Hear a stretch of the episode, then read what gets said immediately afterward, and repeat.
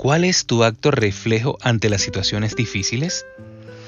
Vi una vez que en una serie que el protagonista para identificar cuál de los asistentes a una reunión era un agente de policía encubierto, decidió hacer un ruido repentino. El agente, de manera instintiva, movió su mano hacia la derecha, haciendo un gesto como de querer agarrar su pistola, a pesar de que en ese momento estaba desarmado. Era un acto reflejo que había adquirido con el paso de los años. A lo largo de mi vida he desarrollado el reflejo de orar inmediatamente ante las situaciones complicadas. Sale como un resorte, como algo automático dentro de mí.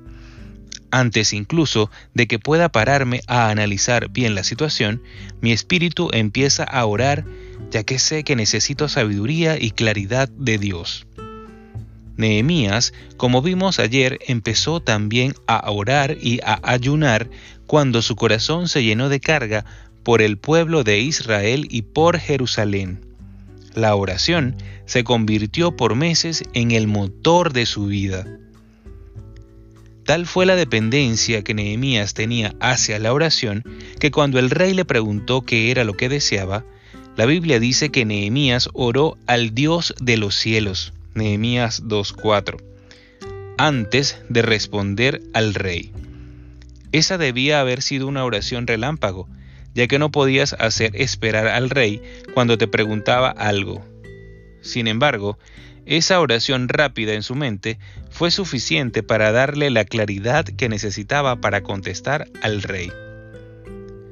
Amigo, hermano, haz que la oración se convierta en un acto reflejo en tu vida. No es algo complicado, es solo cuestión de compartir las cosas que te van sucediendo en tu día a día con Dios y de estar atento a las cosas que Él va poniendo en tu corazón.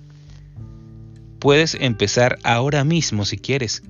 Invierte un par de minutos para contarle a Dios lo que tienes en tu corazón y para pedirle sabiduría.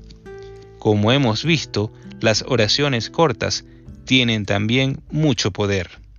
Que tengan un maravilloso día, que Dios los guarde y los bendiga.